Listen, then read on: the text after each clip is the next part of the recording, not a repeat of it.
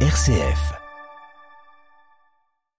Le pape a reçu ce matin une délégation du patriarcat écuménique de Constantinople, venue à Rome pour célébrer la solennité des Saint-Pierre et Saint-Paul. François s'est exprimé devant eux sur la recherche de l'unité entre les chrétiens. Nous y revenons au début de ce journal. Dans l'actualité internationale, un premier navire a pu quitter un port ukrainien sous contrôle russe avec à son bord 7000 tonnes de céréales. Nous reviendrons aussi sur les 20 ans de la construction du mur israélien en Cisjordanie pour limiter des attentats. Un mur qui, dans les faits, a aussi accéléré la confiscation des terres palestiniennes. Et puis en Afghanistan, les talibans convoquent ce jeudi une grande assemblée de notables et de religieux, une Loya. Objectif pour le pouvoir islamiste de Kaboul, trouver une légitimité tant à l'intérieur qu'auprès de la communauté internationale. Radio Vatican, le journal Olivier Bonnet.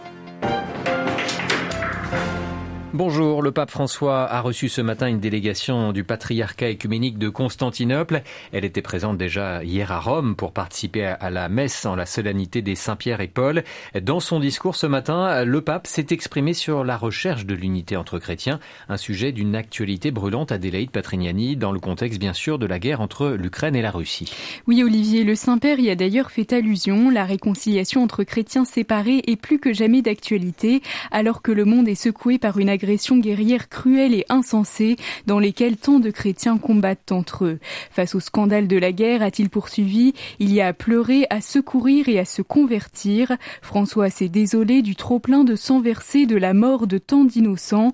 Les conquêtes armées, les expansions et les impérialismes n'ont rien à voir avec le royaume que Jésus a annoncé, a-t-il déclaré. La recherche de l'unité entre chrétiens n'est pas seulement une question interne à l'Église, a aussi précisé le pape. Elle est la condition inévitable pour la réalisation d'une authentique fraternité universelle. Les chrétiens doivent repartir du Christ qui est la paix. Il n'est plus temps de régler les agendas de l'Église selon la logique du pouvoir et des convenances mondaines. Il faut suivre l'audacieuse prophétie de paix de l'Évangile. Enfin, le Saint-Père s'est montré optimiste quant au dialogue entre catholiques et orthodoxes, deux églises fermement et irréversiblement engagées sur le chemin du rétablissement de la pleine communion, a-t-il affirmé. Adélaïde Patrignani, plus d'informations évidemment à retrouver sur cette audience, mais aussi sur le reste de l'actualité vaticane sur notre site vaticannews.va.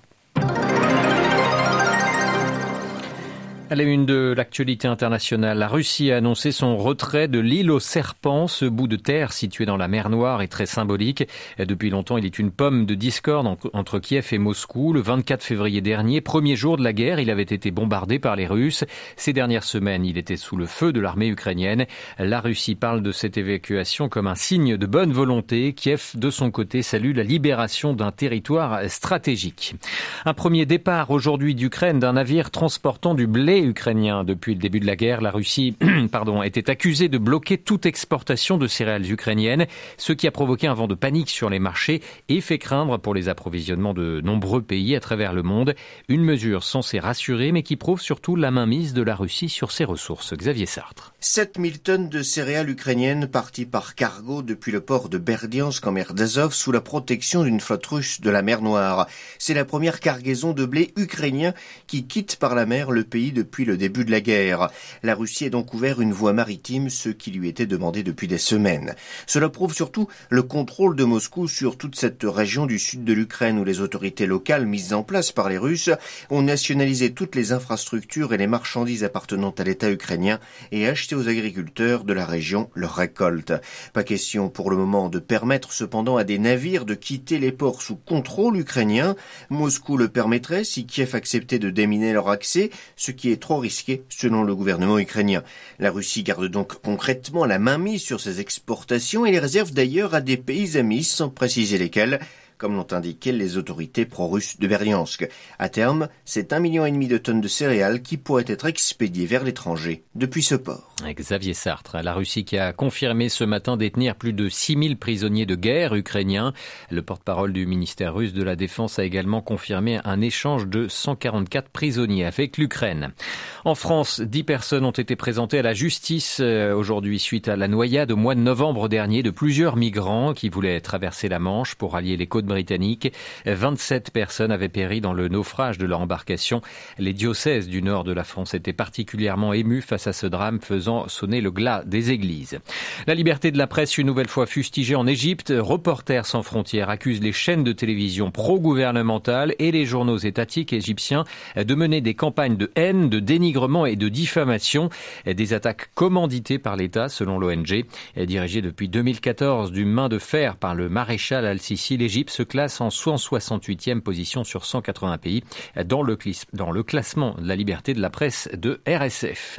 La Knesset, le Parlement israélien, était dissous ce jeudi matin, demain 1er juillet, conformément à l'accord de coalition. Le ministre des Affaires étrangères, Yair Lapid, succédera à Naftali Bennett, le chef du gouvernement. S'en suivront à l'automne prochain des élections législatives anticipées, les cinquièmes dans l'État hébreu en moins de quatre ans. Il y a 20 ans, Israël débutait la construction du mur en Cisjordanie, officiellement pour des raisons sécuritaires. 20 ans plus tard, la réalité sur le terrain montre clairement que ce mur, condamné par la Cour internationale de justice en 2004, a surtout servi aux Israéliens à s'emparer de terres et des ressources naturelles des Palestiniens. La correspondance de Valérie Ferrand. Parmi les nombreux instruments israéliens servant à spolier les Palestiniens, le mur construit en Cisjordanie en est le plus spectaculaire et l'un des plus redoutables. Vingt ans après le début de sa construction, il s'étend sur plus de 700 kilomètres en serpentant à plus de 85% à l'intérieur des terres, coupant les villages de leurs terres agricoles et de leurs ressources en eau et détruisant l'environnement. Il coupe également la route principale entre Bethléem et Jérusalem et dans la partie orientale de la ville Il sépare des familles les unes des autres et des milliers d'habitants de leurs lieux de travail, de leurs écoles et de leurs lieux de culte. Sa construction a permis à la puissance occupante israélienne de s'emparer d'environ 10% de ce territoire palestinien qui constitue des réserves de terre pour agrandir les colonies déjà existantes et en construire de nouvelles. Cette politique israélienne est particulièrement violente dans la bande de Gaza, totalement encerclée par des murs et des barrières électriques en surface et en sous-sol sur ses parties terrestres et maritimes, faisant vivre 2 millions d'hommes, de femmes et d'enfants dans ce qui est littéralement devenu une prison à ciel ouvert. Jérusalem, Valérie Ferron, Radio Vatican. Aux Philippines, le nouveau président Ferdinand Marcos Jr. va prêter serment ce jeudi. Il a notamment loué et rendu hommage à la figure de son père, euh, le commandant Marcos, qui dirigea avec violence l'archipel de 1965 à 1986. Parmi les priorités annoncées du nouveau chef de l'État philippin, la lutte contre l'inflation ou encore la relance de la production agricole. Le Fonds monétaire international appelle le Sri Lanka à mettre fin à la corruption, mais aussi à augmenter les impôts. L'île, euh, le Sri Lanka, euh, l'une des pires crises économiques et sociales de son histoire et espère être renfloué par l'Institut euh, international. En Afghanistan, les talibans organisent aujourd'hui une grande assemblée. Elle va réunir 3000 religieux et notables à Kaboul. Aucune femme n'a été conviée. Les islamistes n'ont pas dévoilé le menu des discussions. Le régime taliban qui cherche toujours à asseoir sa légitimité tant auprès de la population afghane que de la communauté internationale. Les précisions de notre correspondant régional Emmanuel Derville. Les thèmes abordés pendant la grande assemblée restent secrets. Dans la société civile, des voix pressent les talibans de mettre sur la table la question de l'éducation des filles. Les écoles féminines sont fermées et Kaboul ne semble pas envisager de les rouvrir. À cela s'ajoute la question d'un gouvernement représentatif. Le pouvoir ne comprend aucune figure de l'ancien régime. Les islamistes estiment être les seuls représentants légitimes du peuple afghan. Du coup, l'Assemblée ne devrait pas déboucher sur des annonces spectaculaires. Pour les talibans, il s'agit d'obtenir un soutien de façade pour montrer à la communauté internationale que leur théocratie est acceptée par la majorité des Afghans. Kaboul veut en effet sortir de son isolement diplomatique et alléger l'impact des sanctions.